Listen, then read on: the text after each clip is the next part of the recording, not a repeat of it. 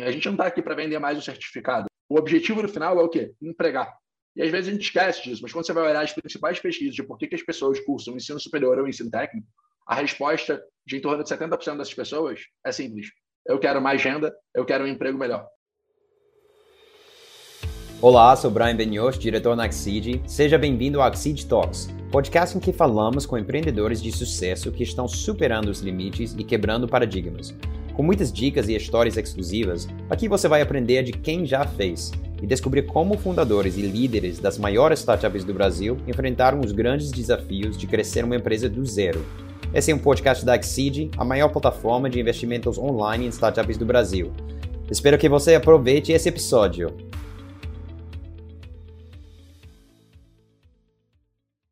O Brasil sofre hoje encontrar mão de obra qualificada para ocupar vagas de tecnologia, além de taxas altas de desemprego. Meu convidado de hoje fundou sua startup para atacar esse problema, mas não só isso. A Resília Educação dá chance para jovens não só se tornarem desenvolvedores, mas pegue eles pela mão e também insere eles no mercado de trabalho. Hoje estou com Bruno Cane, da Resília Educação. Bruno, é um grande prazer receber você aqui no Exceed Talks. É, eu acho o modelo de vocês super interessante, tem muitas perguntas. É, eu acho, assim, uns assuntos que a gente pode entrar aqui hoje na conversa infinitas quase, mas eu queria começar é, parabenizar você pela, pela ideia, pelo modelo, acho super necessário aqui no Brasil. E também eu queria que você explicasse um pouco o, o modelo e que vocês estão fazendo, a Resília está fazendo aqui, aqui no Brasil para pessoas que talvez não, não conheçam ainda. Brian, obrigado pelo convite. Um prazer estar aqui e um prazer falar da Resília. Basicamente, para quem não conhece a Resília, a gente tem a missão de criar alternativas mais rápidas, acessíveis e eficientes para empregar as pessoas no mercado digital. Então, o nosso grande objetivo aqui é empregar o maior número de pessoas nas profissões que mais crescem e não são reguladas e, ao mesmo tempo, gerar muitas oportunidades para isso.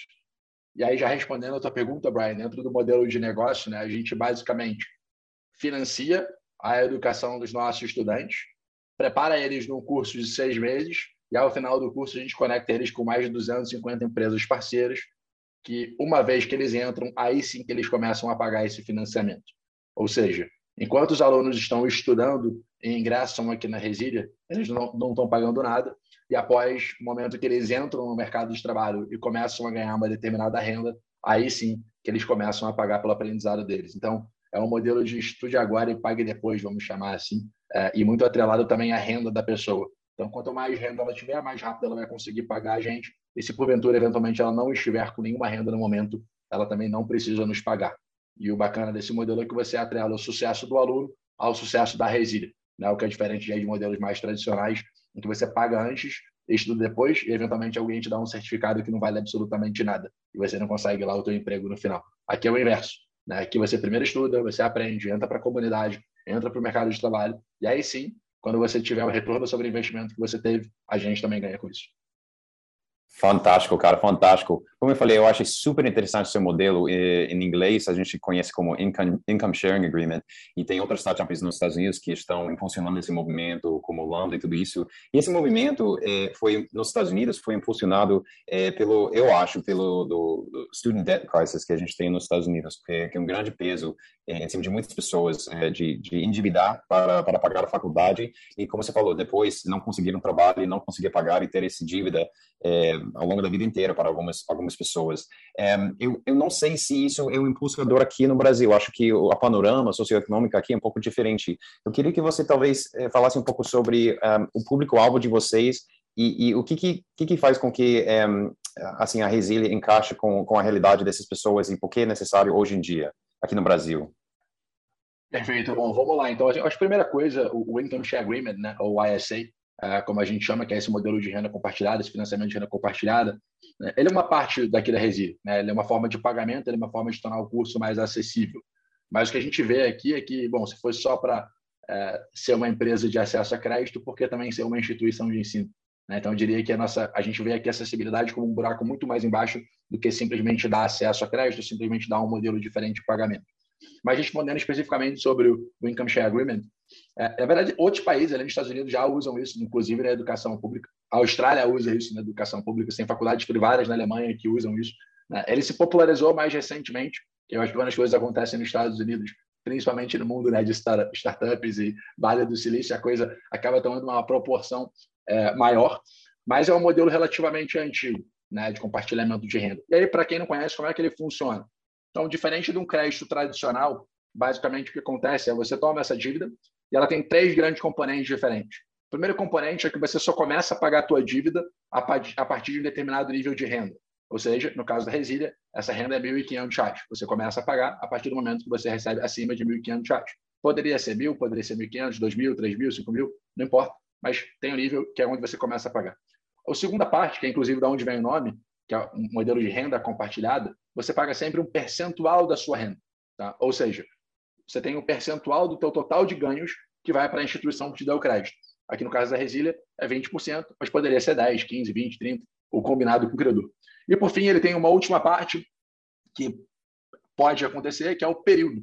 Né? Então, essa dívida ela pode morrer antes ou não, ou ela chega no teto dela. Então, no nosso caso, ou a pessoa paga 100% do valor devido, ou a dívida morre após cinco anos, independentemente do que ela já pagou. Ou seja, se existir algum saldo devedor, ainda assim esse saldo é perdoado e ela não paga. E por que, que a gente escolheu fazer especificamente isso, né, do, de não ter um, um, um de ter um limite ali para a dívida morrer? A gente entende que toda a jornada é culpa nossa, do momento de seleção ao, dos alunos, ao momento que os alunos aprendem, ao momento que a gente emprega esses alunos, se eles não conseguirem pagar em cinco anos, quer dizer, no primeiro momento eles nunca deveriam ter estudado na Recife. Ou seja, em algum grau é, foi culpa nossa, seja no processo seletivo, no modelo de aprendizagem ou na hora de empregá-los.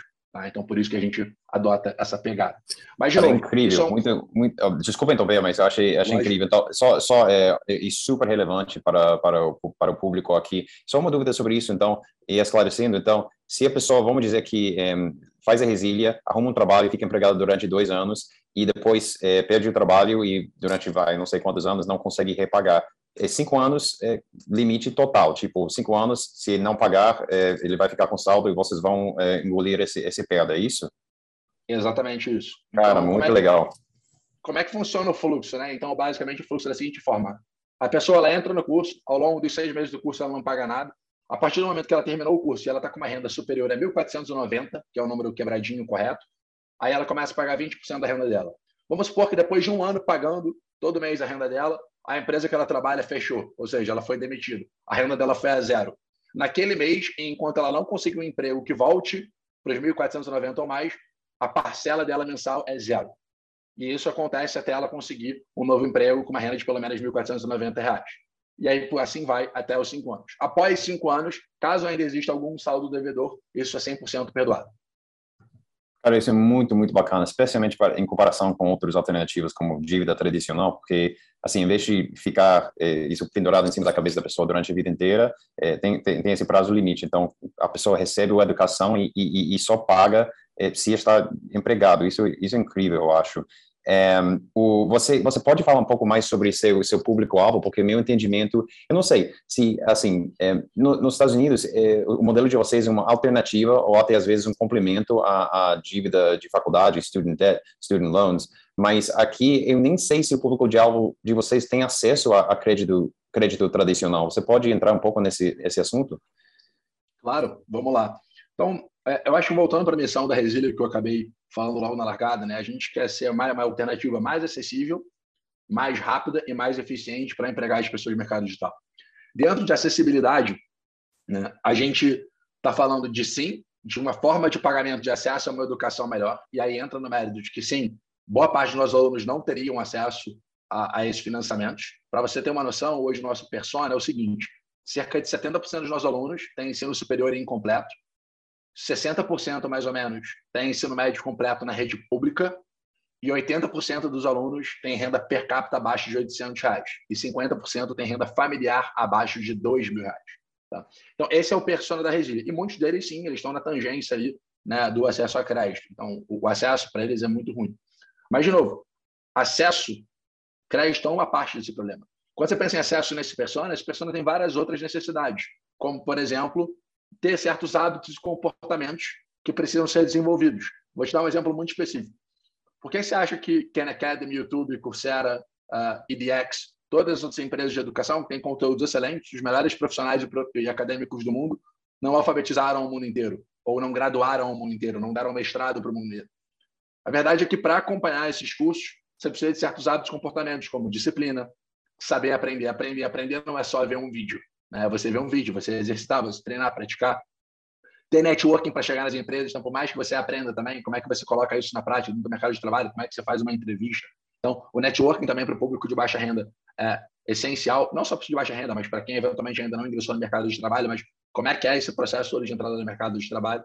Então, o que a gente acredita aqui é que muito mais, é, muito além do, do, financeiro, você também tem que dar o ferramental para as pessoas realmente terem acesso às oportunidades. Isso passa por apoio dentro de sala de aula, fora de sala de aula em comunidade.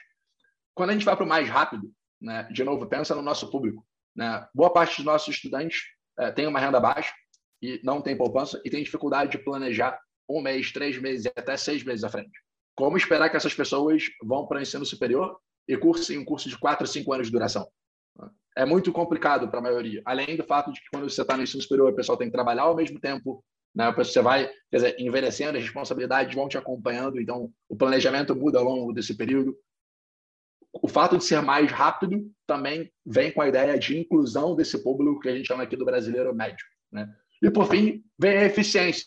Sim, a gente não está aqui para vender mais o certificado, né? E o modelo de pagamento é uma forma de a gente atrelar o sucesso do aluno ao nosso sucesso.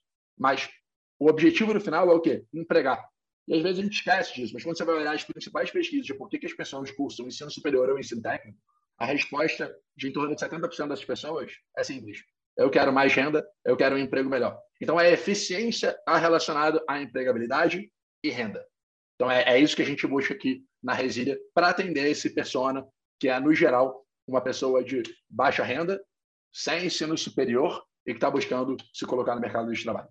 Fantástico. E, e, parece que você conhece muito bem as necessidades de, do, do, seu público-alvo, porque, é, como você falou, não é somente o não é somente acesso a, a, crédito, acesso ao dinheiro para pagar uma educação. Vocês estão fornecendo educação de tipo treinamento, hard skills de como programar uma skill set que é necessário e, e muito em demanda no mercado. Eu queria entrar nesse assunto, mas também os soft skills que talvez eles não vão receber de outra forma, em outro lugar, e, e, e esse negócio de rapidez, é, e que, que, que, eles não, certamente não vão é, receber em outro lugar, a maioria das faculdades estão, assim, vários anos de estudos, e também parece que vocês têm parcerias com, é, com, com outras grandes empresas que estão precisando, de fato, profissionais com esses skill sets, e você meio que faz o meio campo, tipo, conectaram os alunos graduados da Resília com essas empresas para facilitar é, é, essas pessoas é, arrumar um, um emprego e, e, isso é excelente para todo mundo. Isso é uma das coisas que eu adorei sobre o modelo de vocês. Parece é, ganha-ganha é, para todo mundo. Tem tantos players envolvidos, tem tem um aluno, tem tem vocês, lógico, o modelo de vocês, tem as empresas que vão empregar essas pessoas. É, então, e, e vocês conseguem conectar todas as partes de uma forma que que todo mundo ganha. E isso eu achei, achei incrível. Me, me fala um pouco sobre essa parte de, de, das parcerias que vocês têm com as empresas, que você meio que é, ajuda a, a, conectar a pessoa logo, logo depois de se formar com grandes empresas que estão precisando, por exemplo, de programadores. Perfeito, Brian. É, foi o que você falou, né? Que a gente tem um componente de crédito, a gente tem um componente de aprendizado e a gente tem um componente de quase uma agência de emprego também. Então, assim, são quase três business que andam é, no paralelo aqui. Respondendo diretamente a tua pergunta sobre como a gente conecta os nossos alunos com o mercado de trabalho, isso aí começa a partir do momento que a gente desenhou o primeiro curso, inicialmente. Então, o, a, a Resília atender o mercado de tecnologia veio da onde? Veio da gente, antes de fundar a Resília, antes de iniciar o processo, querer criar uma alternativa mais rápida e acessível para empregar as pessoas. A gente foi bater no mercado de trabalho e falou: olha, como é que eu posso fazer isso? E aí, no geral, o pessoal falava: olha, onde eu tenho uma necessidade de mão de obra enorme, é no setor de tecnologia, seja em programação, em análise de dados, BI, é, DevOps, enfim, várias áreas relacionadas à tecnologia. E a gente pegou e falou, bom, então vamos entender melhor esse mercado. E quando você olha esse mercado, tem, já começa alguns números super bacanas, que é, primeiro, você tem uma necessidade que cresce ano a ano, né, e uma oferta de novos alunos entrantes que é menor que a necessidade. Ou seja, anualmente você aumenta o gap de pessoas que deveriam está entrando no mercado, mas não tem gente suficiente, ou seja, as empresas ficam improdutivas. Elas querem gente, mas não existe gente. Essa é a oportunidade número um. A consequência disso é o quê? O mercado fala, olha, então eu preciso de gente que resolva o meu problema. E aí as empresas elas estavam dispostas a contratar pessoas sem ensino superior. Hoje, um terço do mercado de desenvolvedores no Brasil não tem ensino superior completo. Olha aí a oportunidade que a gente tinha para impactar o nosso público. Né? Então, veio muito do início de falar, olha, como é que a gente consegue ser o mais eficiente possível? E, obviamente, uma vez que a gente criou o curso em conjunto com as empresas, entendendo quais eram as soft skills necessárias, quais eram as hard skills necessárias, a gente criou o conceito aqui de candidato mínimo viável, minimal viable candidate, né? que a gente chama, que basicamente é a pessoa que tem a capacidade de passar para um processo seletivo de entrada, seja estagiário, assistente ou analista júnior. E aí, ao longo desse processo, a gente não só conecta né, o, o, aluno com os processos em aberto, mas a gente também entra em contato com os RHs das empresas para falar, olha, qual é esse perfil, quem são esses alunos? Porque imagina só, você é a empresa e aí você recebe lá um currículo do fulano de tal, que foi jornaleiro ao longo de oito anos, né, tem mais ou menos ali 28 anos de idade, sem ensino superior completo, fez um cursinho chamado Resília e agora quer trabalhar aqui na Ecurici. E aí, o que, que você faz? Você, versus o outro que fez a PUC, que fez a FGV, que fez o FRJ, USP, etc. O que a gente pede para as empresas é, olha, confia, essa é a metodologia, assim que a gente criou essa metodologia, e o que a gente pede para vocês é, testem esses alunos. Faça o seu processo seletivo tradicional. Se eles passarem no processo técnico, com vídeos para uma entrevista, e você vai ficar encantado com as histórias.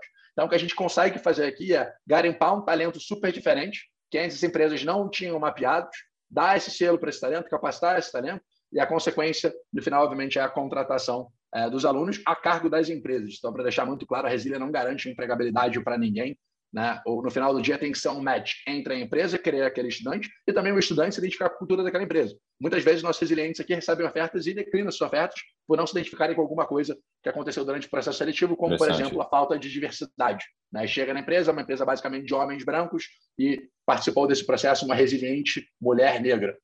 Ela fica desconfortável e opta por seguir outros processos e acaba eventualmente não ingressando naquela empresa. Isso é comum, tá? Então esse matching tem que ser bilateral. Legal, cara, legal. É, muita coisa que eu queria é, aprofundar, mas é, uma das coisas que você falou é que que o delta, né, a, a, diferença entre assim profissionais qualificadas e a necessidade desse tipo de mão de obra nossa cidade está ficando cada vez maior todo ano.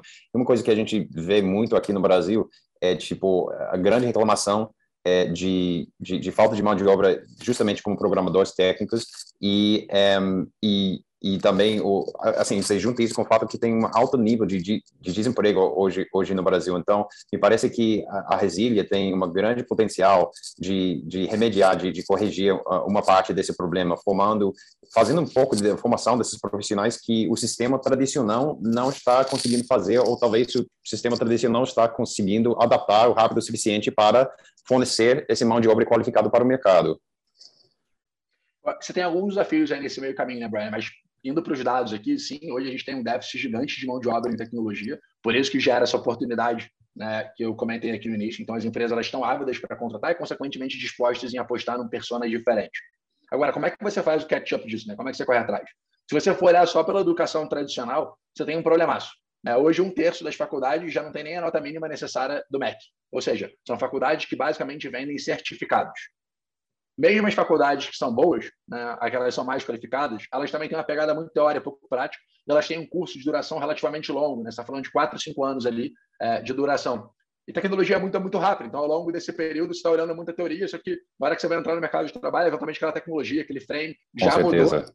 e você está para trás. Então a Resília também acaba pegando um pouco desse público que cursou é, sistemas da, da, de informática ou computação em alguma outra faculdade só que precisa ter a pegada mais prática, a pegada que o mercado exige. Então, eu acho que onde mais pode agregar aqui para o mercado é via o nosso processo mesmo, que é entender o que as empresas precisam e não necessariamente o que os acadêmicos acreditam. Muitas vezes tem um confronto aí no meio. Sim, com certeza.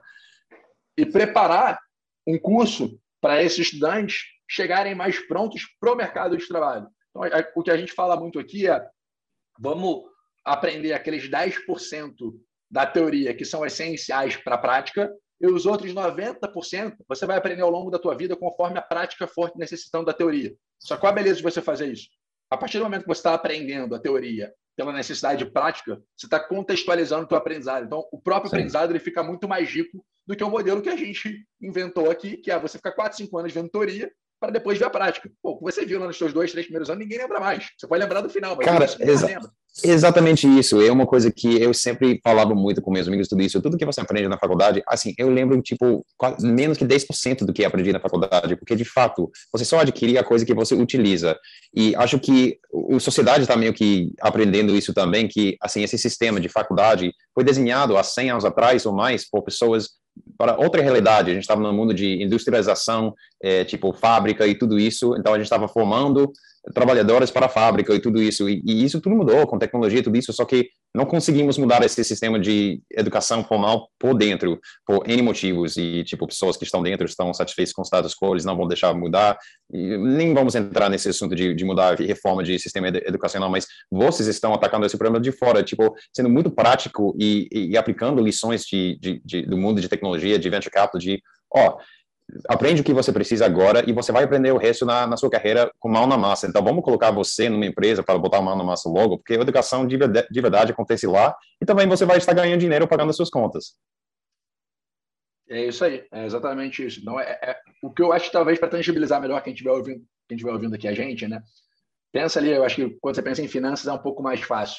Né? Eu fiz economia, né? me formei em economia e a verdade quando eu cheguei no meu trabalho, né? Eu não apliquei nem 20% ali, 15% do que eu aprendi. E por que não? Porque eu estava vendo lá derivado integral, estava derivando o modelo CAPM para tomar uma decisão de investimento. Quando na vida real, prática ali, o que, que você precisa ter? Conceitos básicos de finanças, conceitos básicos de contabilidade, conhecimento médio para avançado de Excel ou de HP, mas alguma ferramenta que te ajude com aqueles cálculos.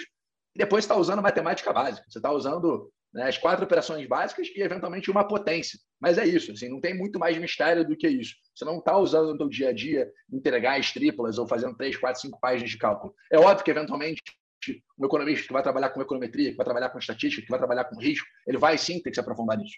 Mas, para um primeiro estágio, para entrada no mercado de trabalho, principalmente na função de análise de empresas, que foi o meu primeiro estágio, não precisa nada disso. Né? Então, a lógica aqui é: vamos primeiro definir bem o que, que você vai fazer antes de você entrar no mercado.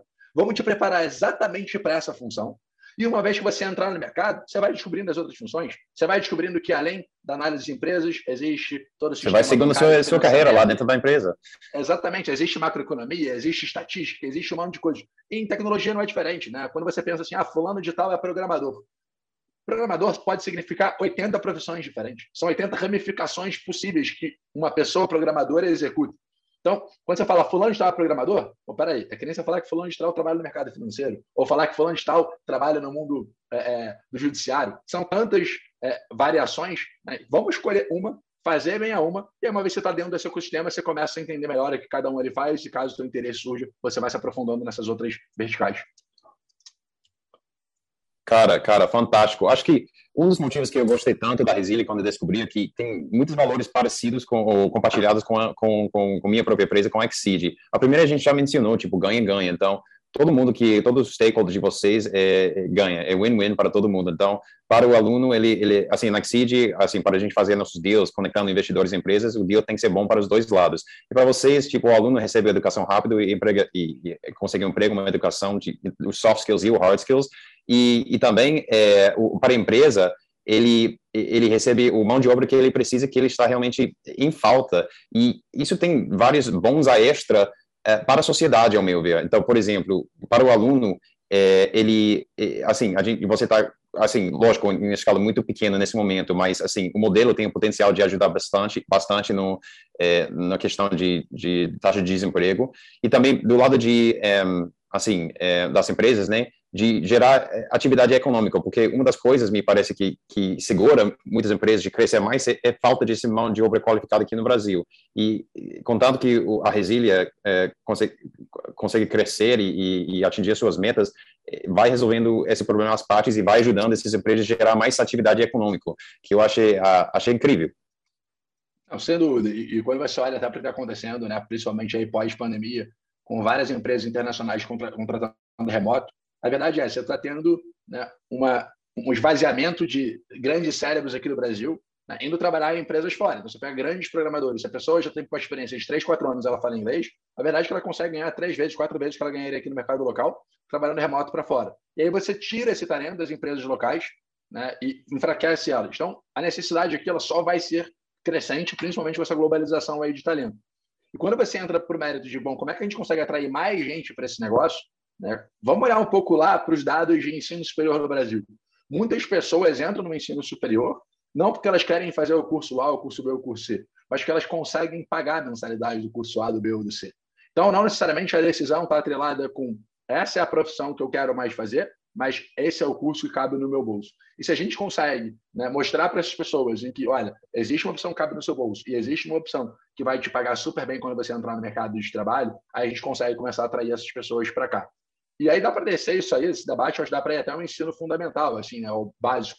Quando você pensa na escola hoje, você ficaria 17 anos seguindo um roteiro pré-definido, você não toma absolutamente nenhuma escolha, você só segue né, um determinado cartilha de matérias que te disseram para estudar, estuda, e lá com 17 alguém fala, e aí, o que você quer fazer para o resto da tua vida? Peraí, quais informações eu tenho? Assim, qual a profissão que paga mais? Qual a profissão que vai durar mais tempo no mercado de trabalho? Qual que tem menos competição e mais demanda? É, quais são gente tem mais a ver com o meu perfil. Quer dizer, tem várias perguntas ali que a gente poderia estar fazendo para esses jovens para tornar a área de tecnologia mais atraente. E, de novo, a área de tecnologia, quando a gente fala, acho que todo mundo pensa né, naquele personagem é, de Oclinho super geek, com vários números, estilo Matrix caindo na tua frente. E não é bem assim. Né? Muito pelo contrário, tem para todo mundo. Tem gente de tecnologia que tem um lado muito mais artístico, que é essa parte de design, mais de front-end. Tem a parte que é extremamente analítica, né, que é a parte mais de banco de dados, análise.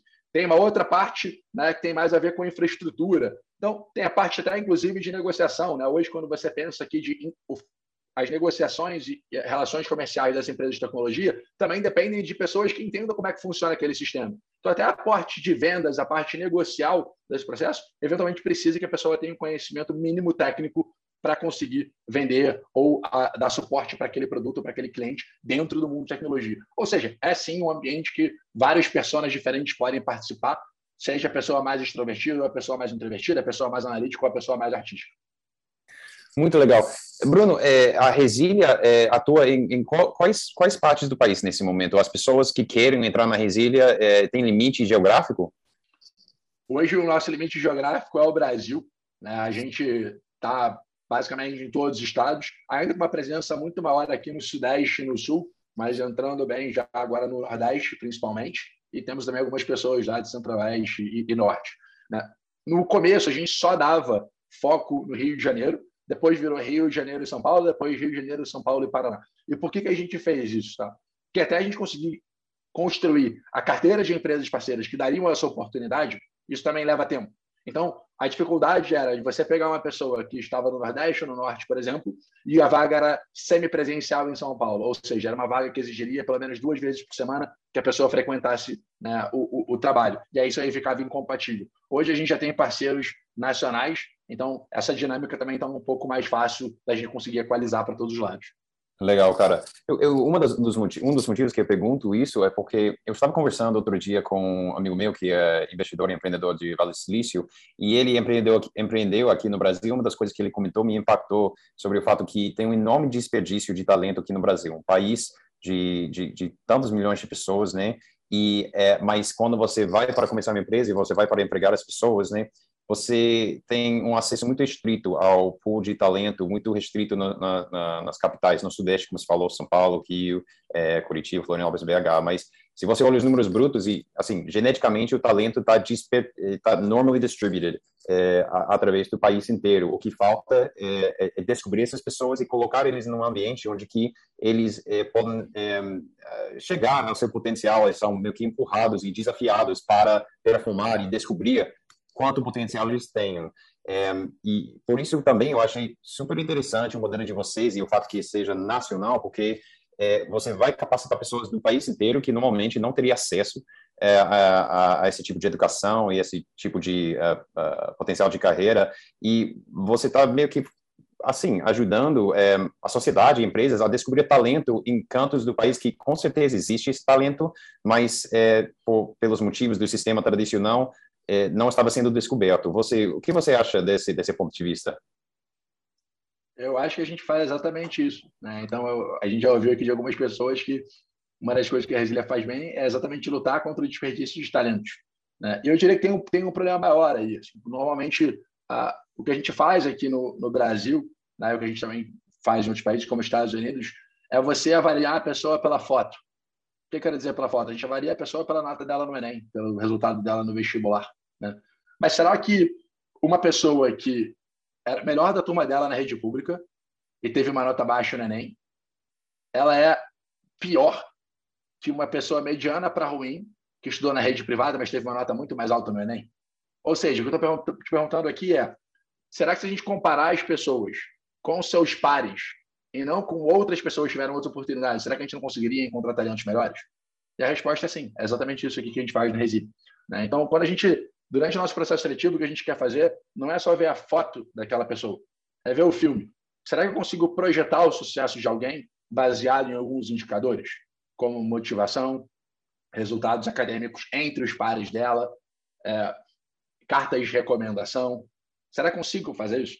E, de novo, a resposta é sim. Então, quando a gente olha para a questão da resília, eu acho que o mais bacana aqui que a gente conseguiu mostrar é que pessoas, a princípio, às margens né, da, da, da, sociedade, como, por exemplo, um aluno nosso, né, se formou no ensino médio com 27 anos, o irmão dele era traficante, o pai era um presidiário. Quer dizer, estatisticamente, essa pessoa estaria numa situação muito difícil.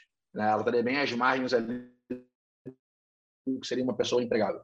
Essa pessoa fez resília, se deu super bem, está empregado nas empresas parceiras há mais de dois anos e por conta dela a gente fez uma turma exclusiva com essa empresa parceira. Né? Foi uma pessoa que mais que quintuplicou a sua renda. De novo, não foi olhando a foto, foi olhando o filme dela. E aí quando você aprofunda um pouquinho mais no filme, quer dizer, ela se formou no ensino médio com 27 anos, mas ela tinha um mentor, que era um professor do IMPA, que apoiou ela nesse processo. Ela já estava estudando programação por conta própria, em vários vídeos, tentando se entender. Só que o que faltava? Faltava para ela uma comunidade, faltava um roteiro, faltava o network necessário para ela conseguir chegar mais longe. E é isso que a gente conseguiu trazer para ela. E aí, quando, de novo, volta aqui um pouquinho né, e pensa como é que o Brasil, como é que a gente, como empresas, também pode olhar diferente, eu acho que a primeira coisa por ser mesmo que para trabalhar em contas a pagar, todo mundo tem que ter ensino superior completo, assim, né, sabe? E quando você vai olhar, hoje o ensino superior completo ele nada mais é do que um filtro para você avaliar determinados talentos para determinada vaga. Né? Agora, será que se a gente aplicasse outros tipos de filtro, como por exemplo uma prova que qualquer um pudesse fazer, independentemente de ter ensino superior completo ou não, a gente não poderia descobrir melhor esses talentos? Se a gente comparasse as pessoas com os pares delas e não com outros que tiveram mais oportunidades, será que também a gente descobriria esses talentos? E agora eu vou contar uma outra coisa para você aqui, que eu acho que é, é, não é tão comum no pessoal, mas quando você pensa né, no sistema de cotas de faculdade pública, ele foi muito criticado, ele ainda é muito criticado, mas a beleza do sistema de cotas é, ele funciona. Então, estatisticamente, hoje, você não consegue dizer que uma pessoa que entrou por cota, ou seja, ela entrou com uma nota abaixo da linha de corte, né, você não consegue dizer que ela tem uma performance abaixo ao longo da faculdade. Você tem mais evasão, sim, mas é uma evasão também por culpa de questões financeiras, etc. Quer dizer, além da, da oportunidade de estudo, você tem que entrar com outras coisas ali, porque aquela pessoa, eventualmente, ela tem dificuldade de se locomover, ela tem dificuldade de comprar material didático, ela tem dificuldade de trabalhar e estudar ao mesmo tempo. Mas academicamente, ou seja, em termos de aprendizado, aquela pessoa que foi pior no Enem e só conseguiu entrar pelas cotas, ela tem a performance, na média, igual ao dos outros alunos que passaram tradicionalmente pela prova. Isso por si só, acho que já diz muita coisa para a gente, ensina muita coisa como a gente poderia estar com um olhar diferente para a sociedade. Sim. Sim, fala muita coisa. Fala, fala é, sobre, como você falou, é, sobre é, o desperdício de talento. Fala sobre, talvez, como grande parte do que a gente está ensinado no, no, ensino superior não é necessário para você performar bem na sua carreira.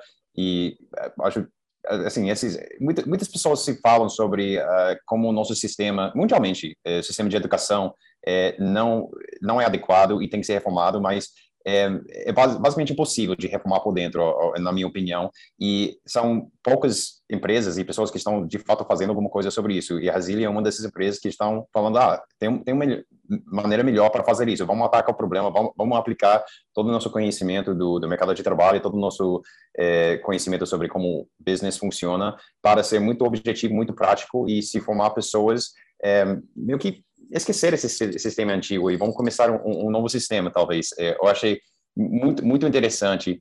É, uma coisa que eu queria entrar também, porque eu sei que o tempo é curto, mas é, uma das coisas que me interessou muito sobre o modelo de vocês, é, também por, por ser um líder de uma, de uma fintech aqui, foi esse aspecto financeiro de vocês, porque o produto de vocês é, é, super interessante dessa perspectiva. Tem características de vários instrumentos financeiros, na verdade. É, o primeiro que vem à mente é royalty, né? Porque você está pegando um porcentagem em cima da receita bruta da pessoa depois de ser empregado. Mas É, também tem essa característica de crédito, lógico, que você mencionou muito, tipo, a pessoa tem que repagar é, o, o, valor que vocês fornecem no início, né, ao longo da carreira da pessoa, dentro de cinco anos, né, que você falou, mas também tem um, um pouco de equity também. Se, se não me engano, um das idealizadores desse modelo de, da ISA foi o, o economista Milton Friedman, o Free Market Economist, que, e ele comentou, acho que nos anos 50, que ele não achou que crédito foi necessariamente a ferramenta correta para usar para a educação, ele achou que talvez a ferramenta de equity foi melhor. Eu acho que a partir disso nasceu esse, essa ideia de ISA, de tipo, ah, não vamos endividar essas pessoas, vamos, vamos ganhar com eles. Quando eles têm emprego para pagar, vamos receber enquanto eles estão ganhando. Então, é, eu acho, eu, eu queria que você comentasse um pouco sobre a estrutura e é, você já mencionou que tem muito a ver com crédito e, e, como que vocês como vocês enxergam isso por dentro como do aspecto de, de portfólio e, e fazer esse filtragem é, nas pessoas você comentou agora que ah, talvez a gente possa ver o filme inteiro em vez de somente o foto. Talvez isso me lembrou muito de análise de crédito. Então, muitas fintechs que estão é, tipo fazendo eh, atuando no mercado de empréstimo estão desenvolvendo maneiras para fazer análise de crédito melhor do que os bancões, de grandes bancos. Vocês têm processos similares dentro da, da, da Resília para prever com mais assertividade é, a probabilidade dessa pessoa arrumar um emprego e, e, e conseguir pagar, pagar, o valor cheio para a Resília para fazer seu modelo rodar?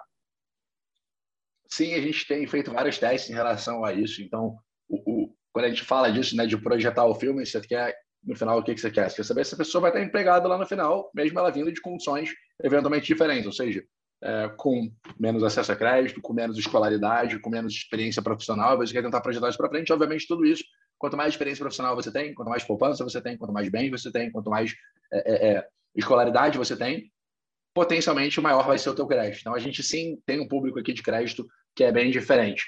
Né? Conforme eu, eu acho que assim, indo, indo para a tua pergunta de como é que é, é o como é que é a análise de, desse, desse modelo? O que a gente a pergunta que a gente faz aqui é a seguinte: bom, o modelo de crédito tradicional ele está olhando para a capacidade de pagamento dessa pessoa na foto, certo? Agora, se a gente consegue aumentar a renda dela em 3,3 vezes, que é basicamente o que a gente consegue aqui fazer no caso da Resile, e empregar em 83% do caso, ou seja, 83% dos nossos alunos formados se empregam em até 90 dias e possuem um delta de renda de 3,3 vezes.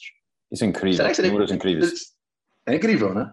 E aí a pergunta é: será que você deveria estar olhando da mesma forma para o crédito dessa pessoa? Ou você deveria estar olhando para o Brian do futuro, para o Bruno do futuro? Será que eu deveria estar olhando para o Bruno ou para o Brian, que hoje ganha 600, 700, 800 reais? Ou eu deveria estar olhando para o Brian e para o Bruno, que ganha 3 mil reais e vai ter que me pagar 600? Ou seja, mesmo depois de me pagar, a pessoa ainda está ganhando mais que o dobro do que ela, que ela ganhava antes. Então, a nossa aposta aqui está muito relacionada a isso também. Encontrar essas pessoas que tem baixo acesso a crédito. Hoje, uma parte significante dos alunos da Resília não teriam acesso a crédito nos modelos tradicionais. E a gente está enfrentando aqui um pouco o status quo, enfrentando um pouco essa lógica né, de realmente tentar fazer uma mudança drástica na vida dessas pessoas. Já posso adiantar, Brian, o seguinte: hoje a nossa inadimplência é super controlada, tá? então ela é bem baixa. No geral, as pessoas que concluíram então empregadas sim pagam, né? mas é óbvio, também você vai ter lá os malandros, né? E aí você, nesse malandro, você tem que ser muito duro.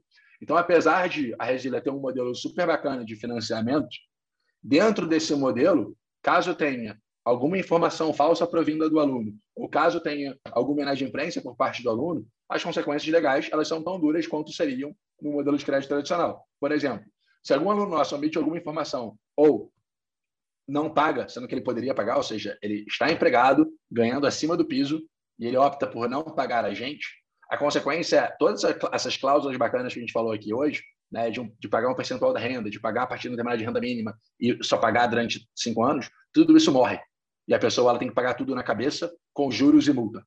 Tá? Ou seja, é muito duro a consequência para quem é, foge desse negócio. Você vai ser negativado, consequentemente você fica com menos acesso a crédito ainda. Quer dizer, você entra num loop muito negativo, o que também atrapalha na busca de emprego. Porque em muitas empresas, quando as pessoas vão ser contratadas, tem todo um background check para saber se aquela pessoa é uma pessoa responsável e parte dessa responsabilidade que é analisada é a parte de crédito. Algumas empresas ainda vão além né, e, e analisam é, outras frentes, mas a parte de crédito é bem comum ser analisada no mercado de trabalho. Então, é mais uma questão aí que, que, que joga do nosso lado. Agora, pensando para o futuro aqui, assim, você acha que todo mundo vai ter é, vai ter, não, acho que malandro é malandro e vai existir malandro sempre. Né? E, e, a educação ela tem uma diferença aí de outros setores, que é se a pessoa, se você compra um carro e você não paga o banco, o banco vai lá o que falou, opa, Brian, devolve esse carro aqui. Você comprou uma casa, você não pagou o banco, o banco lá, opa, Brian, me dá essa casa aqui. A pessoa cursou lá o curso, aprendeu e aplicou no mercado e não te pagou. O que você vai fazer? Cortar a cabeça dela fora? Assim, não tem o que você fazer, né? O conhecimento já está na cabeça dela.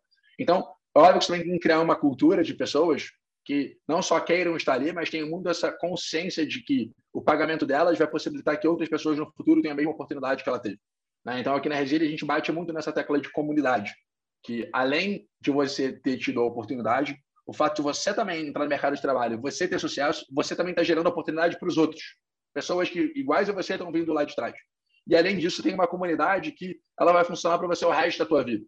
Vai ter eventos com pessoas feras do mercado de trabalho, vai ter descontos em eventos, em instituições de ensino, vai ter uma comunidade profissional que vai estar trabalhando no Brasil e fora que você pode trocar sempre, eventualmente, se você quiser mudar de emprego, se tem um desafio novo na tua vida, você faz parte daquela comunidade. Agora, se você também quebrar o contrato de de implante que acontece com a comunidade, você também perde o direito de participar dessa comunidade.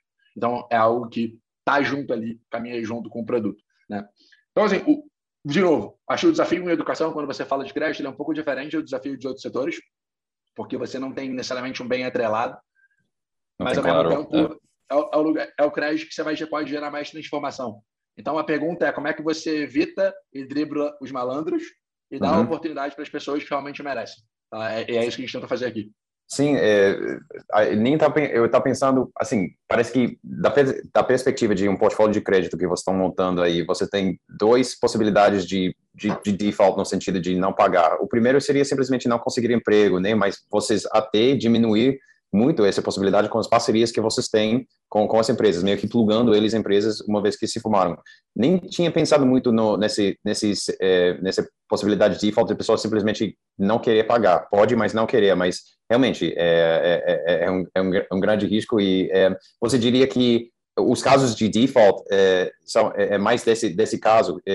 quando eu falo default, tipo Uh, a falta de pagamento é mais por causa de pessoas que conseguem, mas não querem, do que pessoas que não estão conseguindo trabalho?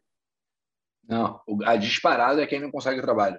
Quem consegue normalmente paga. E esse é o ponto principal tá, aqui. Né? Mas ao ótimo, mesmo tempo, ótimo. a pessoa que não pagou, então aquela nossa loja do contrato que vai em cinco anos, a gente tomou aqui como cultura, falou: olha, o erro é nosso. Se a gente não está conseguindo identificar a pessoa certa, como é que a gente uhum. faz que esse persona, né, que não conseguiu um emprego, não venha para a Resília?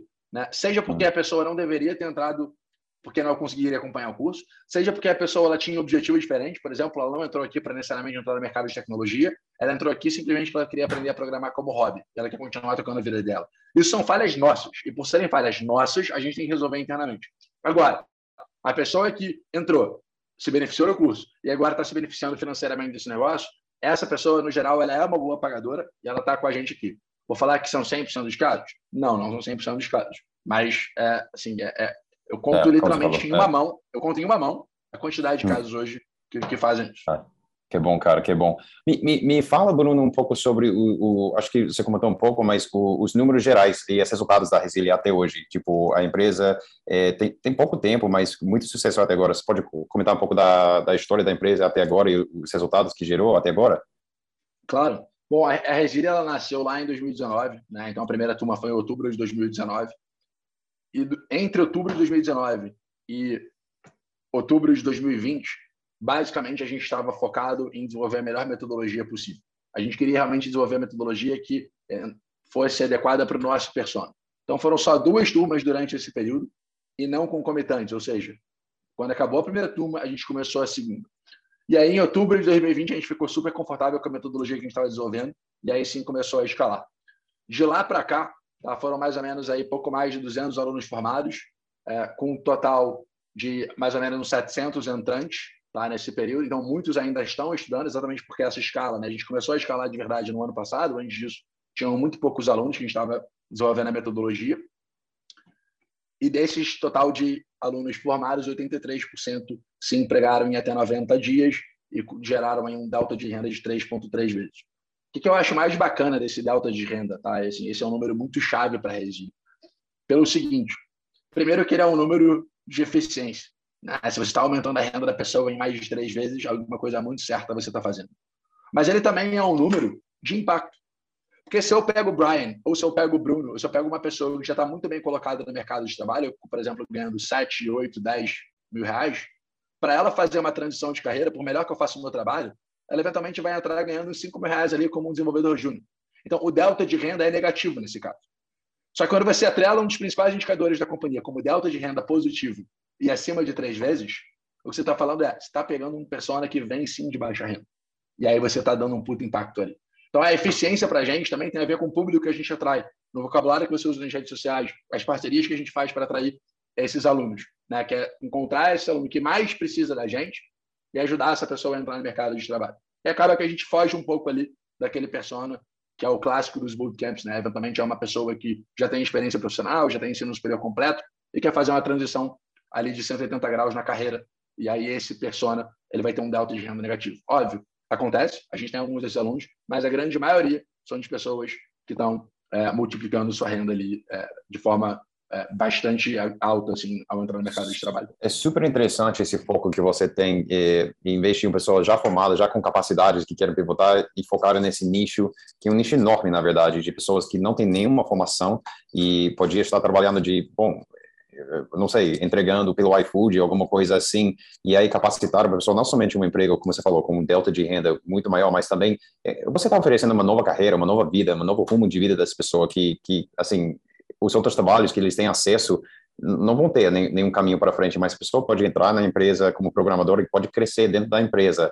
Acho, acho isso incrível e também da ponta de eh, vista de, de, de business model de, da Resília, um mercado enorme, porque, assim, pessoas já formadas, programadores desses bootcamps, tem um pool de pessoas bem pequeno aqui no Brasil em comparação com a população inteira. Agora, o perfil de vocês assim, o tamanho do mercado, o potencial é enorme. Assim, a quantidade de pessoas no Brasil que tem esse perfil, que podia beneficiar desse modelo, é, é, eu não sei quais são os números específicos, mas é muito grande. Não, sem dúvida. E, e vamos lá, eu acho que ele está falando aqui né, com vários empreendedores, vamos pensar na dor, né? Olha, quando você pensa na dor de alguém que fez uma um colégio bom e eventualmente passa uma boa faculdade, você pode até reclamar da sua faculdade. Eu também não, eu não amei, por exemplo, a minha experiência universitária. Mas ela atendeu as minhas expectativas no sentido de que ela me deu um networking bom, ela me deu uma marca empregatícia muito boa, ela me abriu portas no mercado de trabalho. Agora, quando você vai para as pessoas que não conseguem para as melhores faculdades, que eventualmente tem que ir para alguma faculdade second tier, second or third tier, né, de segundo e terceiro tier, as pessoas acabam sem o networking, elas acabam com um certificado que também não diz muito para o mercado de trabalho delas, elas eventualmente acabam até com uma renda abaixo de quem tem ensino médio completo. Tem um dado no Brasil que eu acho chocante, Brian, que é o seguinte: 11% das pessoas que têm ensino superior completo no Brasil ganham até um salário mínimo. Isso dá mais de 2 milhões e meio de pessoas que ficaram 4, 5 anos investindo nas suas carreiras, terminaram esse investimento de tempo e dinheiro e só ganham até um salário mínimo, que, by the way, é abaixo da média de quem tem só o ensino médio completo, de quem tem só o high school completo. Ou seja, praticamente fazer faculdade piorou a situação delas, o que é uma, uma insanidade. Né? Então, é, tá, é. Porque, porque, é uma loucura. Né? Então, assim, eu acho que é, tem, tem, muitas formas é, da gente conseguir impactar essas pessoas, são muitas pessoas né, dentro desse mercado. Não acho que a Resília é a única solução, não acho que é, em educação existe uma bala de prata em que determinada metodologia seja a solução única, mas fato é, né, hoje a gente tem várias pessoas que querem entrar no mercado de trabalho, mas eventualmente não conseguem. Você tem um sistema que está rodando que não consegue. E essas pessoas que têm maior dor. Não é o Bruno ou o Brian que fizeram uma boa faculdade e tiveram todas as portas abertas. É aquela pessoa que eventualmente teve que fazer uma faculdade pior, que não tem uma marca empregadora forte, que não tem um networking forte, que não tem alunos que puxem a barra para cima, professores que realmente estejam dedicados de corpo para puxar aquela barra para cima. Né? Quando você pensa que um terço das faculdades do MEC não tem nem a nota mínima, pô, isso tem uma coisa muito errada com o sistema. Né? Um terço é muita coisa. Falando de 33% das faculdades existentes não terem uma nota mínima exigida pelo próprio Ministério da Educação. É, esse dado que você deu, é, que você deu é chocante e acho que tem, ele aponta que talvez muitas dessas faculdades, os papéis que eles estão emitindo não, não valem muita coisa, e o custo de tempo também. Uma das coisas que, que, eu, que eu, olhando para trás, é não somente o custo da faculdade, mas o custo dos anos que você investe lá. É, é um dos motivos que eu gostei tanto do modelo, porque é rápido, e você começa a vida real, profissional, rapidamente. Em vez de gastar quatro, cinco anos na teoria, onde que você aprende pouco, você entra logo no mercado onde que você está aprendendo de fato logo, logo, de cara, porque talvez essas pessoas estão piorando a situação porque o barco já, the boat has sailed, eles já atingiram uma idade onde que é, piorou o cenário de emprego para eles e o papel que eles ganharam nessa faculdade não ajudou muito. Não sei, eu estou pensando em voz alta aqui, mas é, é chocante isso. É, é, chocante. Outro dado que eu acho igualmente chocante, tá? É, é, é um dado quando você pensa nas pessoas que saem do ensino médio com capacidade profissionalizante ou técnica. Esse dado no Brasil é 8%, ou seja, 8% dos estudantes que concluem o ensino médio do Brasil saem com alguma capacidade profissional ou técnica para ingressar direto no mercado de trabalho. Quando você olha para a OCDE, esse dado é 40%, é cinco vezes mais. Quando você olha para países como Alemanha, Japão, Suíça, que são países extremamente desenvolvidos, esse número é ainda maior. Ou seja, né, países super desenvolvidos investem para caramba em capacitação profissionalizante ou técnica como um complemento barra alternativa à graduação, ao bacharelado. Né? E aqui no Brasil a gente também fica para trás nesse sentido. Então, se a gente fosse só fazer essa relativização, né, de, de 8 para 40, imagina que 40% dos estudantes do ensino médio teriam o potencial de fazer a resília e ingressar direto no mercado de trabalho. Olha o tamanho do TAM que a gente está falando. Assim, olha o tamanho do mercado que a gente está falando. A gente está falando de muita gente. Enorme enorme. Eu, eu, esqueci de perguntar, quando a gente estava falando sobre estrutura, uma dúvida que eu tinha aqui, agora, assim, vocês estão, um, ehm, assim, na Exceed a gente faz emissão de valores imobiliários para startups através de IPOs simplificadas. Vocês estão, também estão gerando papéis financeiros aí é, na Resília com, com esses ISAs. É, só uma dúvida, curiosidade mesmo, vocês pensam ou já fazem algum tipo de securitização é, desses, desses valores imobiliários do outro lado? Ou pensam em fazer isso no futuro? É uma coisa interessante para vocês? Não, já fazemos. Né? Então, hoje, como é que funciona aqui o modelo? Né? Você tem é, investidores que são credores, né, que apoiam aqui a Resília, porque, obviamente, aqui a gente tem time de facilitação, você tem um time de marketing, você tem time de apoio ao estudante, você tem empréstimo de computadores para os alunos. Ah, isso é uma coisa que a gente nem falou, mas aqui na Resília, a gente, para os alunos que não têm uma infraestrutura adequada em casa, a gente empresta para cerca de 20% da nossa base um laptop para a pessoa conseguir estudar e fazer os processos seletivos no final. E ainda tem cerca de 15% da base que recebe uma espécie de bolsa auxílio para conseguir estudar. Ou seja, a pessoa que eventualmente, mesmo com infraestrutura, mesmo com modelo de financiamento, ainda assim, ela não teria condição, por exemplo, de pagar a internet para casa e a gente entra com essa bolsa auxílio para que ela possa pagar a internet. Né? Então, tudo isso, obviamente, tem muito custo né? e a gente precisa financiar esse custo. Parte do financiamento ele vem de equity, ou seja, ele vem de investidores que apostam aqui na ideia, apostam na incerteza, mas parte também vem de credores que entendem que o modelo já tem um caminho ali relativamente controlado né? e apostam também com a gente para financiar esses alunos. No caso desses credores, né, a gente recebe o mínimo necessário para conseguir arcar com as operações né, das pessoas envolvidas diretamente na operação de sala de aula. E depois a gente tem a parceria, que é conforme os alunos se empregam, né, a gente também recebe, ou seja, para os incentivos estarem alinhados no futuro. Tá? A gente recebe uma partezinha desse negócio. Então, sim, a gente já securitiza, a gente já faz esse processo, e é assim que a Resília consegue se manter de pé.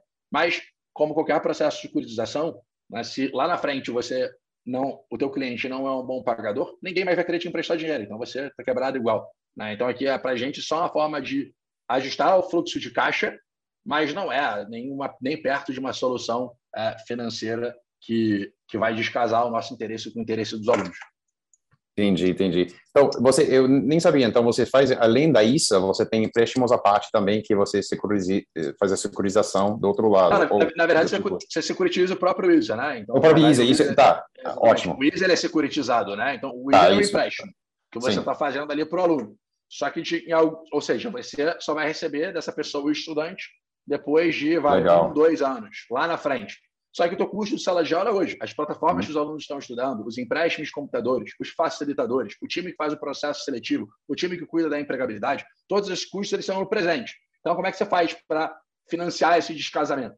Você fala o seguinte, olha, pessoa investidora, lá na frente eu vou receber aqui uma grana desses alunos. Você topa me adiantar um percentualzinho desse negócio a um determinado juros, que eu vou te pagar lá na frente de volta esse negócio aqui para eu conseguir financiar hoje a minha operação?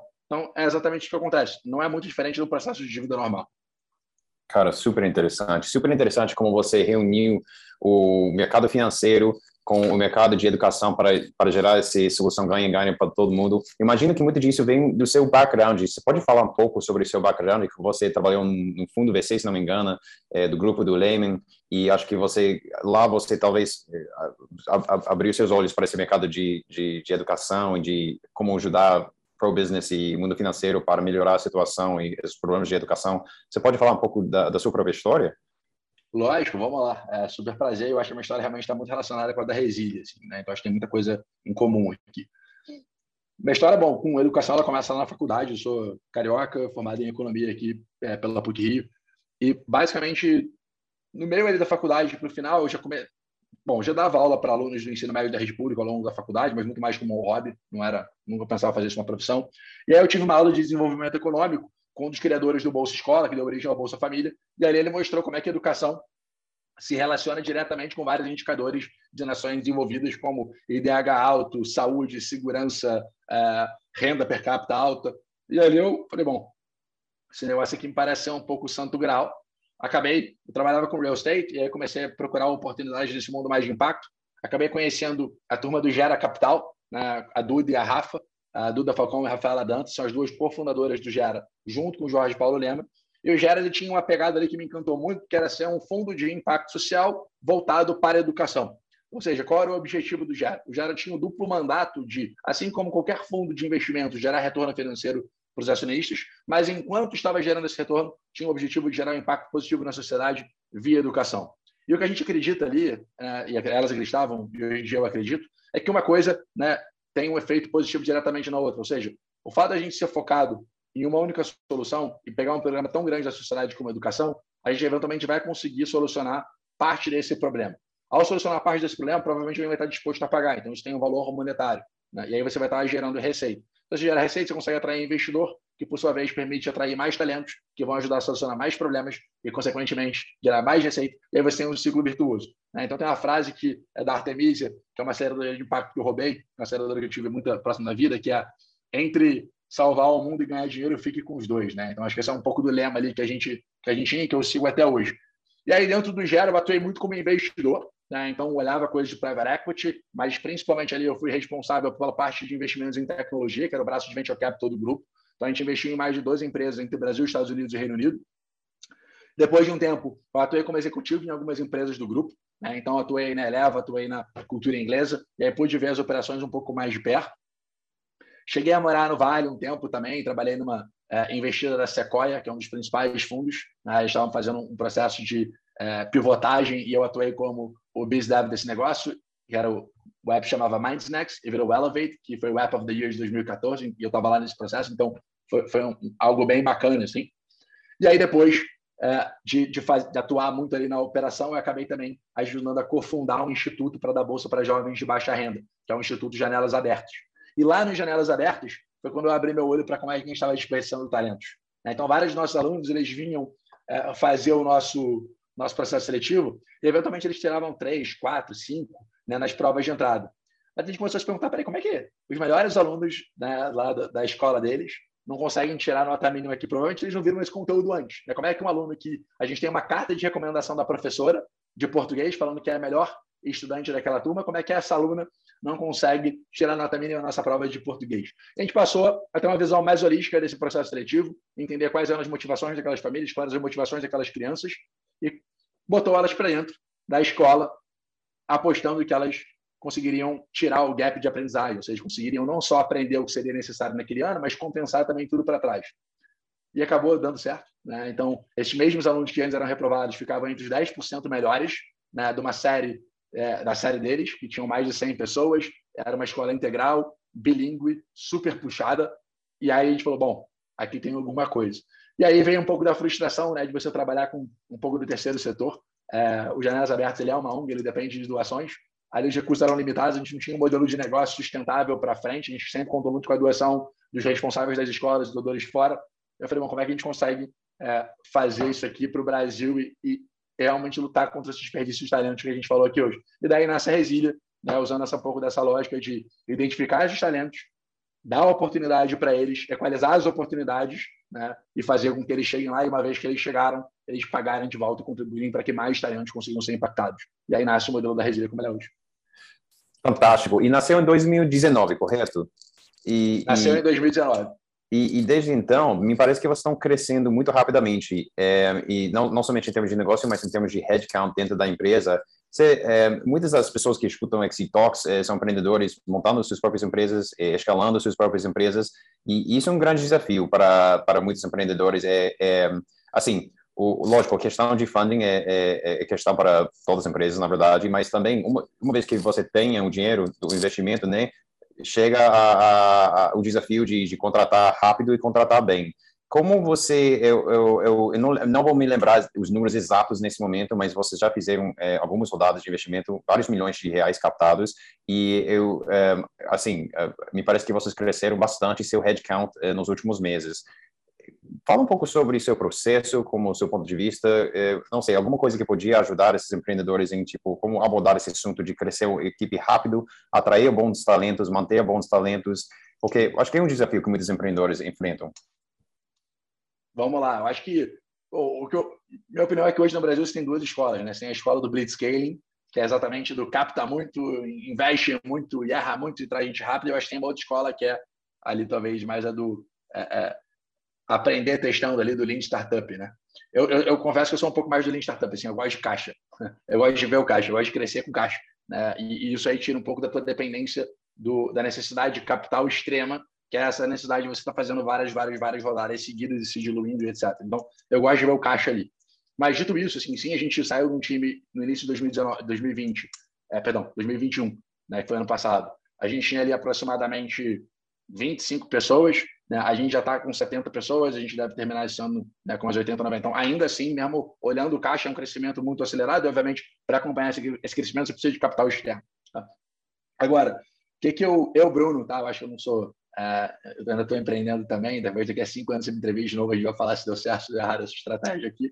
Mas a verdade é que a forma como eu gosto de ver talento, é, eu prefiro ser mais assertivo do que rápido. Assim, eu acho que, cara, contratar é muito trabalhoso, ter gente boa como você faz muita diferença. E hoje a Resília não chegou a Tech sozinha, muito pelo contrário, ela chegou pelo time que tem. Né? Então eu tenho sócios excepcionais, a gente tem um time de pessoas excepcionais que acreditaram na gente, e a gente é bem pique nesse processo. Eu entrevisto 100% das pessoas que entram para a Resília. Eu, eu, eu, sou muito pique em conversar. Eventualmente não vou falar 100%, né? vou falar, sei lá, 95%, porque, às vezes é uma vaga que você encontrou um super talento, a pessoa está com uma proposta na mão, não vai dar tempo de eu entrevistar, algum sócio já entrevistou, a gente tem uma cultura alinhada, vamos embora, bota para dentro. Né? Mas para gerir essa turma inteira, eu acho é o grande desafio. Assim, eu acho que atrair talento, se você tem uma empresa com um propósito legal, se você tem um caminho para onde você está trilhando, se está claro para onde aquela pessoa vai entrar e o que, ela vai exercer aqui dentro, eu acho que você consegue convencer boas pessoas de entrarem. Agora, uma vez que elas estão aqui dentro, né, como é que você alinha todo mundo para dirigir o barco na mesma direção, para remar na mesma direção, na mesma velocidade? Eu acho que esse é o grande desafio, na minha opinião. Então, ter uma cultura muito clara, né? Assim, eu nunca, é, eu acho que tem algumas empresas, né, que botam um valor só por colocar o valor, a missão só por ter missão, né? Então, por valor, ética. Cara, vamos combinar, se você não tem ética, assim, você não deveria ter lugar nenhum. Valor, postura de dono, também, mesma coisa. Eu acho que assim, se você não está ali preocupado com o resultado daquele negócio, cara, o que você está fazendo ali? Então, a gente sempre foi muito pique com os valores que a gente escolheu comportamentos, que, que, os valores realmente refletissem o nosso modus operandi. Não só a coisa que a gente gostaria, mas o modus operandi que a Resília é, atua aqui dentro. E eu acho que é isso aí que faz a diferença para você ter um time alinhado. Então, para onde está todo mundo indo? Acho que até a visão muito bem definida de para onde está todo mundo remando. Né? Qual o propósito da empresa nesse, durante esse processo? Está todo mundo motivado por esse propósito e tirando a cabeça de dentro da água para celebrar esse propósito. Porque muitas vezes está ali com a cabeça na operação, você só vê a coisa dando errado, dando errado, dando errado, dando errado, aquilo vai frustrando. Só que quando você olha um pouquinho para cima, você vê que tem sim, muita coisa bacana acontecendo, tem muita gente grata pelo que você faz, o propósito contagiando muita gente, isso dá uma energia extra. E, obviamente, por fim, né, assim, os fins nunca justificam os meios, então a forma que a gente está trabalhando e a forma que a gente está executando é, é, essencial, por isso os valores são tão importantes. Né? E, obviamente, aqui a gente já demitiu gente, já perdeu gente por conta de valor, mas sinceramente quando isso ocorre eu fico até feliz. Assim, eu acho que é o importante aqui, mais do que resultado, é você ter pessoas que dividem o mesmo valor que você. Porque eventualmente se é uma pessoa que entrega resultado, mas não está alinhada com os teus valores, os teus modos operantes, em algum momento essa pessoa pode virar uma pessoa tóxica e ela vai destruir toda uma cultura que dá um trabalho enorme de construir. Então, é, ao longo dessa estilingada então, de, de gente, meu principal recado aqui é cara, contrate assertivamente, mais do que rápido seja assertivo, né? e, e tenha muito claro a direção e os valores que está todo mundo ali dentro compartilhando. Se a gente tiver isso aí, eu acho que o time consegue ir numa direção boa. Achei muito interessante. Esse remando na mesma direção, eu já ouvi outro empreendedor descrever isso no, nos termos de, da, da, física, né? De vetores. Vetores talvez seja a palavra em português, mas você pode ter um monte de pessoas boas, mas se todo mundo está um vetor um pouco diferente, o net resultado não vai ser um avanço tão bem. Se você tem todo mundo 100% alinhados, vai muito mais longe, o vetor vai muito, muito mais longe. É, uma, uma pergunta que eu tinha na prática é, quando você está contratando, você faz uh, o processo de contratação é 100% in-house ou você utiliza terceiros também? A gente nunca utilizou terceiro. A gente, tá. o usa muito a nossa rede, né? Então, a gente pede ajuda para investidor, a gente pede indicação de amigos, a gente pede, assim, todo mundo, eu, eu falo para todo mundo, né? Assim, contratação não é o trabalho do RH, ou não é o trabalho da gerente daquela área. É um trabalho constante de todo mundo. Então, talento, você tem que estar com o olho aberto o tempo inteiro, principalmente no mercado competitivo, como é, o de tecnologia, como o de startup. Até porque o orçamento é muito limitado, então as pessoas também têm que vir aqui comprando sonho com, é, e, e, se identificando com o que a gente faz. Né? E aí, dentro disso, a gente optou aqui por não usar parceiros é, de fora. Já fizemos algumas cotações, mas felizmente a gente sempre conseguiu encontrar o nosso caminho aqui, encontrar as pessoas certas, para os lugares certos, é, com a nossa rede. Fantástico, fantástico. Bruno, você já mencionou alguns livros aqui nessa conversa. Uma coisa que eu sempre pergunto às pessoas aqui no Exit Talk são livros que influenciaram o caminho dessas pessoas, que impactaram, que eles acham relevantes ou que, que pode gerar valor para as pessoas que estão escutando. Você teria alguma recomendação? Ah, sem dúvida, tem, tem muitas assim, recomendações boas. Uh, eu, acho, eu acho que o primeiro livro uh, que, que, mais me influenciou a empreender é, é o livro do fundador, vamos chamar assim, entre aspas, né, mas o fundador atual CEO do Starbucks, uh, chama Put Your Heart Into It, uh, Building uh, Starbucks One Cup at a Time, assim. E, e, ele fala, eu li aquele livro quando eu era investidor, quando eu estava lá no Gera, e ele fala com uma paixão, assim, de empreender que eu acho completamente insano, assim, então eu acho o Howard Schultz um cara que, que ele simboliza muito o tipo de liderança que eu admiro, né, de ter o coração ali na ponta, de estar com o time dele quando precisa, assim, então é, é um cara que eu gosto bastante, e esse livro especialmente me marcou muito. Dentro de educação, acho que tem vários livros legais, mas o, o, o mais, assim, os que mais me influenciaram na Resília, um dos caras que mais me influenciou na Resília é um cara chamado Ryan Craig. É, ele tem um fundo, tem dois fundos, na verdade, nos Estados Unidos, um chamado University Ventures e o outro chamado Chief Partners. E ele tem um livro que eu acho chama Faster You, uh, que é basicamente sobre alternativas mais rápidas e baratas uh, ligadas à empregabilidade. E nada mais é do que um compilado dos posts dele ao longo dos anos, assim, que ele foi juntando né, e, e, colocou dentro de um livro, assim, mas é um cara que eu sempre segui, que eu, eu também tenho como, como inspiração. É, e, enfim, dá, tem, tem, outros livros, Failure to Disrupt é um livro também excepcional de, de educação, que mostra como é que você separa o joio do trigo, né? Eu acho que em, em tecnologia, em edtech, tem muito hype words, assim, e como é que se separa o que é hype do que efetivamente é a prática. Parte até dessa provocação é isso, assim, poxa, será que os MOOCs né, vão mesmo ser a faculdade é, do futuro, ou será que é só uma pós-graduação do futuro? Porque na hora que você vai olhar o persona que conclui o curso do Coursera ou do MOOCs, é, normalmente essa pessoa já tem ensino superior completo, já tem ali em torno de seis anos de experiência profissional, né? ou seja, ela tem hábitos e comportamentos que ajudaram ela a concluir aquele curso. É um cara que faz provocações, é, é um livro que faz provocações muito nessa linha, né, do que, que já foi testado em educação, o que, que deu certo e o que, que eventualmente ainda precisa ser testado. Então, é um livro muito bom também. E, e, falando em educação, é, nos últimos minutos que a gente tem, você tem é, uma visão, assim, é, é, um mercado que a gente já comentou, enorme e, assim, muito apta para disrupção. Vocês estão fazendo um pouco, uma parte disso, mas é um mercado que atra está atraindo atenção de assim das, de algumas pessoas mais ricas do mundo e tudo isso com seus grupos como Bill Gates, como Lehman e, e, quem mais. Você pode compartilhar um pouco da sua visão sobre o futuro de educação, as mudanças e é, que vai impulsionar essas mudanças? Talvez você pode pintar talvez um quadro de como que a educação vai ser daqui a 50 anos, talvez ao seu ver. Pô, tough call, né? Uh, tough call, é, mas ah, um potencial, um potencial, Pô. tipo, um potencial rumo. Ninguém pode prever o futuro 100%, mas algumas mudanças que você acha que são inevitáveis. Eu, vamos lá, então, para algumas que eu acho inevitáveis. Então, primeira parte, eu acho que você vai ter um unbundling na, do ensino superior. Então, o que, que é o unbundling? Né? Você quebrar todos os business models que existem dentro do ensino superior. Então, hoje, dentro do ensino superior, uma faculdade ela tem lá o pesquisador, ela tem um aluno que quer fazer graduação e entrar no mercado de trabalho, ela tem um aluno que quer fazer é, é, mestrado, ela tem parceria com as empresas, enfim, mas tem muitas coisas dentro do modelo de negócio de faculdade. É, e eu acho que isso aí vai sofrer uma disrupção muito grande no futuro. Né? Então, o pesquisador realmente ser pesquisador e o professor ser professor. O que acontece muitas vezes é que você tem um professor, que é obrigado a pesquisar, mas ele não quer pesquisar, e o inverso também, você tem um pesquisador que é obrigado a dar aula e ele não quer dar aula. Isso, obviamente, quando você pensa do ponto de vista do usuário, é uma merda, com todas as palavras, né? Então, desculpa aqui o termo, mas é horrível. E aí, outra, outra, outro componente que eu acho está é, claramente mudando é você ter cursos cada vez mais rápidos e voltados para o mercado de trabalho. Então, não só é, as grandes universidades estão entendendo isso, tentando criar abrir certificações ao longo do curso, mas pegar realmente aquelas matérias que são mais práticas e trazer para frente do currículo. Eu não acho que as faculdades vão morrer, tá? Então, assim, acho que muita gente fala isso, mas acho que não, acho que elas têm uma função social muito importante né? Eu acho que quem não teve crush na faculdade, quem não casou com uma pessoa de faculdade, quem não tem grandes amigos da faculdade, então eu acho que muito além de só te passar um conteúdo técnico te preparar para o mercado de trabalho, instituições de ensino elas também têm uma função social muito relevante. Eu acho que isso não vai mudar nos próximos anos. Agora, a forma como isso acontece, eu acho que sim, vai mudar. E aí tem um terceiro ponto que eu acredito muito, que é as empresas entrando em educação. Né? Então, as empresas verticalizando o seu modelo de negócio e usando grandes marcas para entrar na educação. Fizeram uma pesquisa nos Estados Unidos que é super interessante e recente, deve ter, sei uns dois, três anos, que era basicamente perguntando para os alunos que se eles gostariam né, de ter lá o selo de uma second tier university, eles davam algumas faculdades lá que eles poderiam escolher, né, faculdade de segunda linha, ou já ter um primeiro emprego garantido no Facebook ou no Google, né, e ter o selo do Facebook e do Google. E todo mundo escolhia, todo mundo, digo, grande maioria, sei lá, 80% escolhia ali pelo, pelo selo do Facebook e do Google. Então, a verdade é que essas grandes empresas estão criando é, é marcas tão fortes que, no final do dia, para que, que serve né, o ensino superior? Ele é um grande sinalizador para o mercado. Agora, se você consegue sinalizar de outra forma, eu acho que isso vai mudar.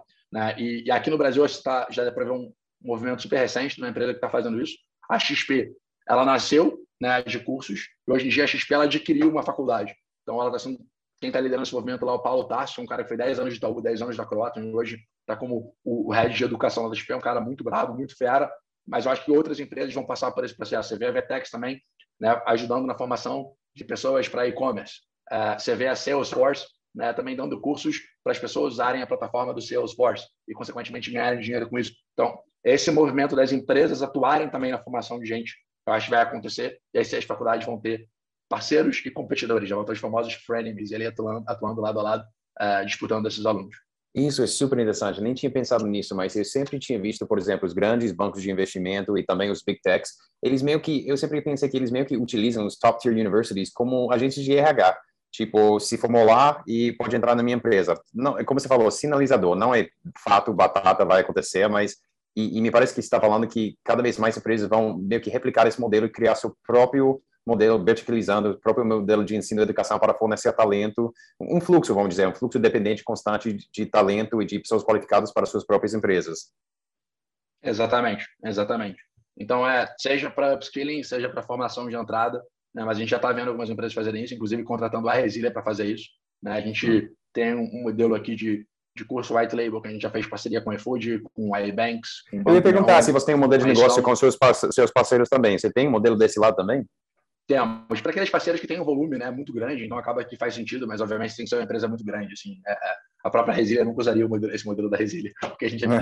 tem essa necessidade tão grande de mão de obra. Mas a tendência é que você tenha isso. Né? Pega lá o, próprio Itaú hoje, ele tem um bootcamp interno dele para formar as pessoas para entrarem para o Itaú, que ele fez em parceria com a Zup, que foi uma das empresas adquiridas pelo Itaú. Então, você vai ter um, um, movimento grande aí das empresas ou fazendo seus próprios ou fazendo parceria né, com instituições de ensino como a Resília ou com muitas outras aí que, que possam fazer é, essa conexão entre o aprendizado e o mercado de trabalho mais prático, ou seja, levando a necessidade delas para aqueles alunos que estão dispostos a trabalhar naquele mercado, trabalhar naquela empresa e já preparar a pessoa para ingressar é, e conseguir operar a partir do day one, né? a partir do primeiro dia.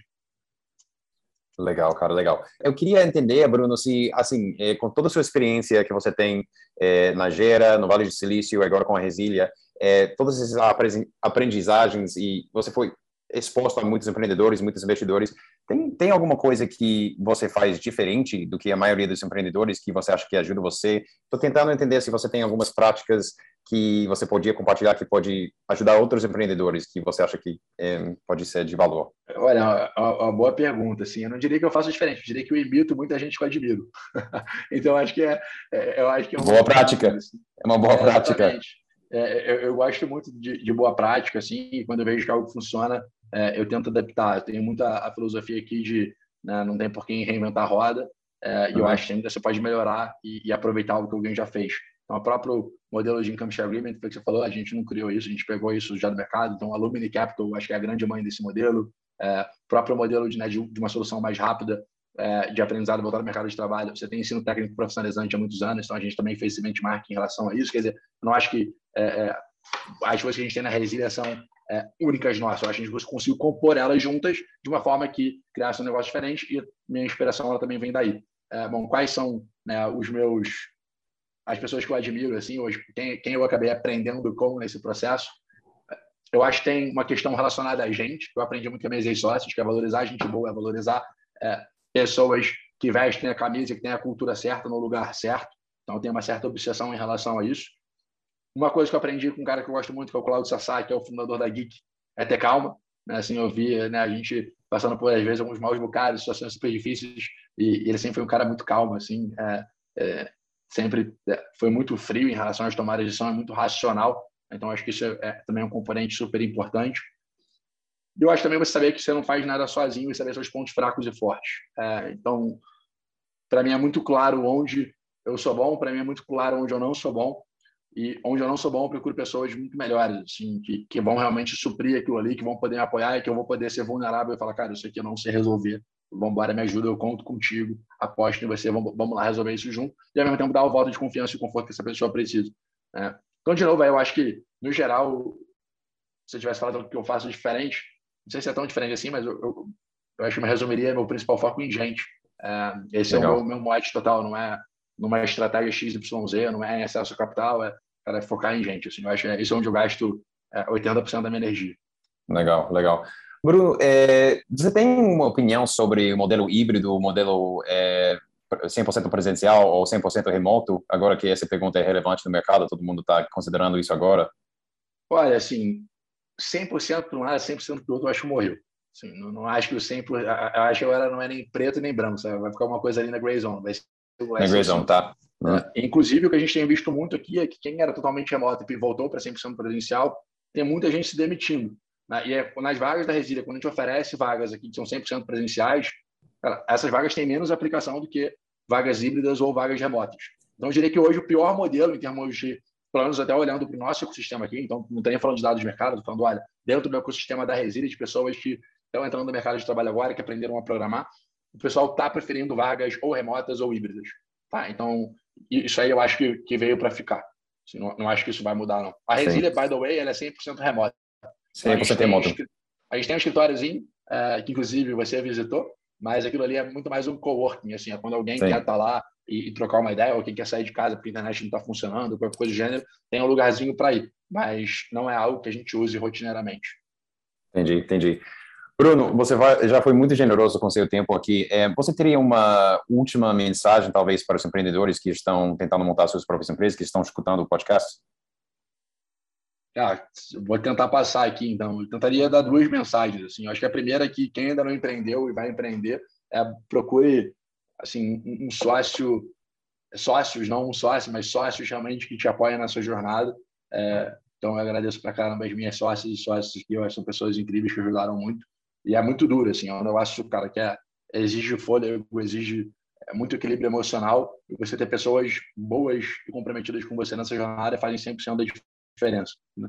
E a outra é não olha para o lado. Assim, é, vocês vão ver notícias aí de gente fundraising 100 billion, é, vai ser um unicórnio em seis meses, em um ano, e, e, vai no teu tempo, assim. Eu acho que vai na, vai no que você acredita, é, foca no teu usuário, foca no, no teu cliente, foca, no, foca nos teus stakeholders, né? faz o seu dever de casa e vai ter, vai ter espaço, assim, para quem faz um trabalho bom, né? Então, é, o Airbnb, beleza, ele é o maior é, de, de, aluguel de casa, mas tem vários outros menores também que dão super certo. Então, eventualmente, sim, você vai ter alguns winners no mercado, mas não, você não precisa ser o winner, você não precisa ser o Airbnb ou o Uber para causar um impacto gigante e para causar uma transformação no mundo e também ganhar dinheiro com isso.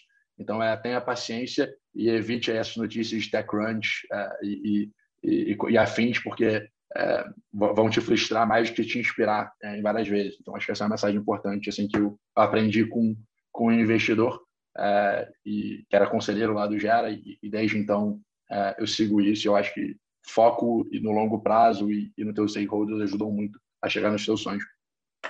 Cara, concordo 100%. É, Bruno, muito obrigado pelo seu tempo, pelas lições, pela, pela generosidade de, de compartilhar tanto sobre a empresa. Acho incrível é, o modelo de vocês e o trabalho que vocês estão fazendo. Parabéns. É, e é, Bruno Cândia, Resilia Educação, muito obrigado é, por, por, ter compartilhado seu tempo aqui com a gente aqui no Oxy Talks. Brian, foi um prazer esse café aqui contigo. Foi, foi uma delícia o papo e, e espero que isso aí ajude muitas pessoas. Obviamente que todo mundo tem o filtro, que eu também estou na jornada, também estou empreendendo, não sou dono da verdade, mas posso dar algumas dicas. E, eventualmente, se alguém estiver empreendendo em educação, eu estou super aberto para o bate-papo, adoro o tema é, e vou estar sempre à disposição aí para ajudar. Fantástico, fantástico. Obrigado. Muito obrigado por ter escutado o Exit Talks, podcast em que falamos com os maiores empreendedores do Brasil. Sou Brian Benioch e esse podcast é produzido pela Exceed, maior plataforma de investimentos online em startups do Brasil. Se tem gostado desse episódio, por favor, compartilha nas redes sociais e não esqueça de marcar a Exceed lá. Para não perder próximos episódios, lembra de adicionar o Exceed Talks à sua lista de podcasts preferidas. Bons negócios e nos vemos no próximo episódio.